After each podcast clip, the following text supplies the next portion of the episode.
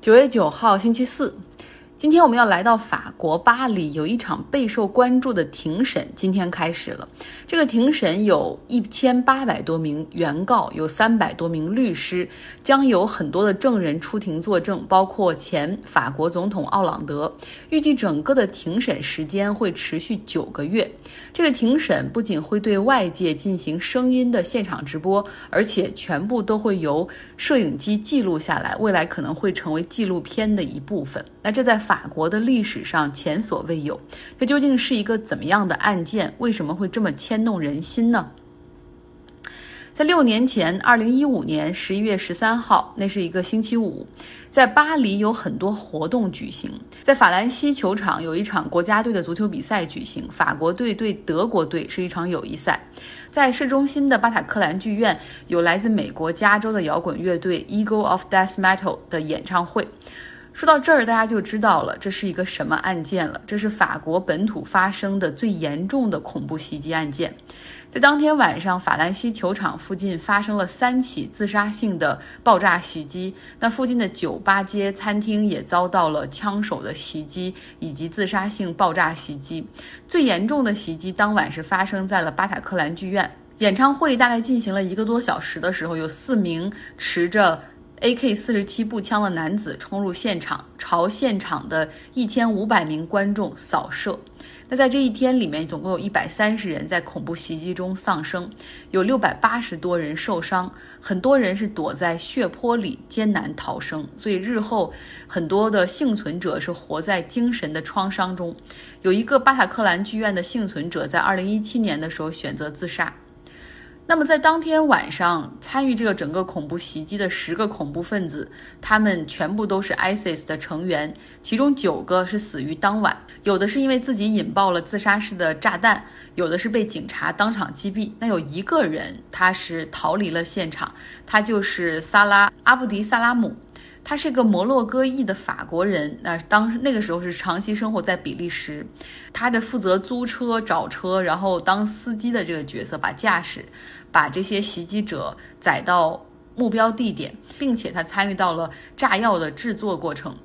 那事发之后，他逃离现场，找到了熟人帮他逃脱。他们一路开车，当晚就从巴黎开回到了比利时。中途，警察在边境其实设置了这种关卡，是拦下每一辆车下来询问哈。但是因为当时，但当时因为并没有信息表明就是什么样的人是参与到了恐袭里面，所以没发现问题，于是放行。后来法国警方是核对了监控录像，开始对阿布迪萨拉姆进行了。追捕整个的追捕过程居然花了一百二十六天，因为他后来就把所有自己的证件、衣服什么的全烧了，就躲在比利时他朋友的这种家里面哈。之后把他拘捕之后，比利时先是对他进行了开庭审理，罪名是在追捕的过程之中他向警察开枪，那那个罪名已经成立了，刑期是二十年。之后呢，他又被引渡到法国。今天正是阿布迪萨拉姆以及另外十九个涉嫌参与协助那次恐怖袭击的人，他们是被告哈。那些协助的人包括帮助租车、协助运输爆炸物、帮助购买武器、提供假的身份证 ID 等等。那么有人其实可能跟我一样，庭审第一天最关心的就是就这个核心的恐怖分子阿布迪萨拉姆，他在这个监狱里已经被关押了六年，他真的改过自新了吗？但是他一开口就知道了，他完全没有改过自新。当法官让他说出自己的名字以及过去的职业的时候，他说：“我放弃了所有的职业，成为了一名 ISIS 忠诚的战士，我对此毫不后悔。”等等。那么这场庭审中有很多的原告，哈，是当场是那次袭击的幸存者，他们来到法院，有很多记者也希望采访。那为了不让记者和媒体去骚扰那些不想说话的人，现场还有这样的安排，哈，就这些原告们，他们可以。自己挑着牌子来举，红色的是代表着 no，我不想接受采访；绿色的那种标牌是 yes，可以接受采访。那《纽约时报》就采访到了一个三十岁的女士 Galliner，她呢是愿意哈，她说她自己愿意加入到原告的行列，是因为她想告诉世界，究竟那一天以及那一天之后，她到底经历了什么。精神上的创伤、恐惧、数不清的心理治疗、破碎的职场规划，以及再也无法轻易融入的家庭环境和生活环境。最关键的是，他说法国政府官僚的设置障碍，让他们的索赔进行的非常的缓慢。那四十八岁的 Zarif 汤完也是在巴塔克兰剧院，他说那种创伤是大家无法想象的，别说是鞭炮的声音了，就像别人有在他背后去关车门的声音，都会引起他的恐慌。他说他决定做原告来到法庭去面对这些恐怖分子，是因为觉得只有这样他才能够在恐怖中得到解脱。原告中还有很多是遇难者的家属，他们更希望看到正义得到伸张。其实，针对恐怖袭击进行大规模的开庭审理，并不是每一个遭受到恐怖袭击的国家都会做的哈。像西班牙的马德里，在二零零四年的时候遭遇到了恐怖袭击，那次恐怖分子是巴斯克分裂势力那个埃塔组织，他们对马德里进行了连环爆炸袭击，造成了一百九十一人死亡。后来在二零零七年的时候举行了庭审，那这个庭审也让西班牙全国上下哈对这种袭击平民的恐怖主义行径形成了一致的态度哈，就是愤慨抵制，这也为日后彻底清除埃塔组织打下了基础。那另外一个反例就是美国的九幺幺恐怖袭击，到现在，而且未来也不会有任何的开庭审理，所以至今仍有遇难者的家属认为说政府试图在隐瞒一些东西，尤其是沙特王室、沙特政府是否参与到其中，这是个很大的问号哈。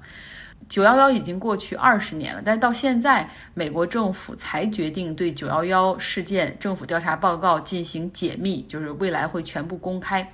那究竟这十九个参与劫机的基地组织成员，他们是如何在美国境内去获得驾照，然后导航、银行账户，又去怎么有他们的公寓去住了那么长时间，在当地还进行了培训？他们有些人都基本上不怎么会英语哈，而且是第一次来到美国。那究竟是谁向他们提供了帮助？呃，这个遇难者家属一直认为说，是不是沙特政府或者沙特王室有参与其中？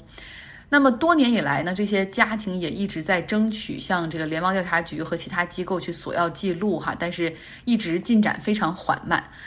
拜登在竞选总统的时候就对这些家庭做出承诺，说他上任之后一定会签署行政命令，要公开这个调查报告。那在上周的时候，他兑现了诺言哈，然后要求这个 FBI 在六个月之内去公布所有的调查记录，同时还要求在九幺幺纪念日之前要给大家一个交代哈，就是你要先公布十几页的概要，大家知道一个大概，然后后面因为你要看有哪些信息可能不适合公布，可能。会涉及到美国的这个国家安全，或者有一些情报人员的名字在其中，这个是给他们一些时间，怎么样去隐去的。嗯，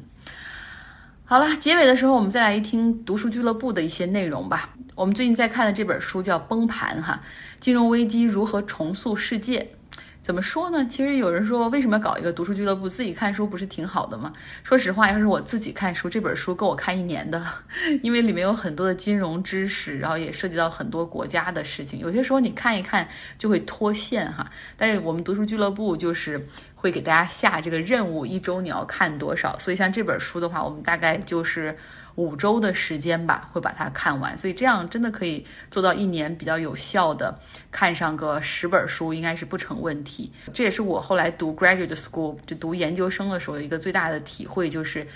回到学校让我重新学会了，就是让我重新有看书的能力。因为一周有的时候真的会有很多的任务让你看，像有一门课，也就在三个月的时间里面，大概有。五六本书要看完哈，所以是我觉得，嗯，有的时候 deadline 真的是 lifeline。好，那我们来说说这本书哈，这里面有很多的金融知识，但是我觉得，嗯，其实不陷入到个别的金融概念，其实是一个很重要的做法哈。那像我们的书友三山，他就在这方面其实就做得很好，不陷入到个别的这种金融概念之中，而是更多的去从一个大的维度一个。高一点的视角去思考经济、政治以及大国关系，就是我觉得影子银行就是利用手中购买的债券这种东西，然后再再进行发债来达到融资的目的，也就是资产资产参与了这种高杠杆的这种证券公司。它这个最致命的就是你不清楚你这个就是你第一批买的这个债券的稳定性和优质性，你只知道买的时候会承诺这种高收益，但是它的这个稳定性你不清楚，而且参与的这个只要参与其中的呢，都可能是影子银行，它可能是这种投行银投资银行，还有这种证券发行机构，包括那个保险的担保公司等等啊。我是觉得都是中国也有，但是中国没有出现这么问题。是中国因为银行业是没有私有化，这受到了非常强烈的这种监管，所以很大程度上避免了出现这种大的金融机构出现影子银行的问题。再想说一下我的这个看完的理解啊，我觉得产生的原因是因为克林顿时期呢，搞了一下这个金融创新，允许。这个商业银行啊，或者什么参与了这种就是融资融券在在发债，也就是这种次贷的诞生。结果呢，这个最终是因为这种贪婪，那个衍生出了影子银行。那个巴塞尔协议呢，结果更像是一个嗯会员制的俱乐部，只要你成功加入了以后，你的这个债券呢就可以在这种各个会员之间非常容易的去交易。又达到了这种融资的目的，嗯，从而就等于加大了杠杆，杠杆，而且吹大了这个泡泡，就让你非常有利这样去做。然后欧洲呢，这个东扩呢，又是基于这样这个逻辑的协议，又把这个就泡沫给吹大了。我是觉得，就是克林顿政府时期的这个创意呢，你创新，你不能说它完全是错，而且是应该本身应该有一个这个延续的政策的一个执行，可能。也也许会有，就是下一届政府会有及时的监管，可能会降低这个风险。但是呢，下届的小布什政府发动了两场战争，结果就不但错过了这个完善的时机。而且还造成了很多的问题，造成了大西洋国之间产生了分歧，包括这个像德法之间、东欧的这个态度，制造了很多这个地缘冲突，使得那个世界产生了更多的不安。也正因为此，让这个俄罗斯的态度一开始就不确定，结果变得更加确定，他就是要定义了我是你的假想敌。然后我就想说，你那会儿说这个。克林顿是钉在耻辱柱上，为什么没把小布什钉在耻辱柱上？然后整个的这经济危机爆发是他们闹出来的，就是整个是从他那块起来的。我觉得讲的很好哈，而且串联起来整个的那个大局，包括最后点到了俄罗斯。俄罗斯就是啊，通过这些，他就证明本来他还想跟这些美啊或者是欧洲保持比较好的关系，然后认为我距离这个世界的中心比较远，也可以接受。但是后来发现，哎，我有机会，我可以。我虽然是冥王星，但是我可以围绕着冥王星打造一个新的星系，对吧？我们永远都是敌人，我们不可能是朋友。对，我觉得挺好看这本书最好的就是说，我们看金融，同时也要衍生到地缘政治和政治这方面，会比较有趣。好了，今天的节目就是这样，希望你有一个愉快的周四。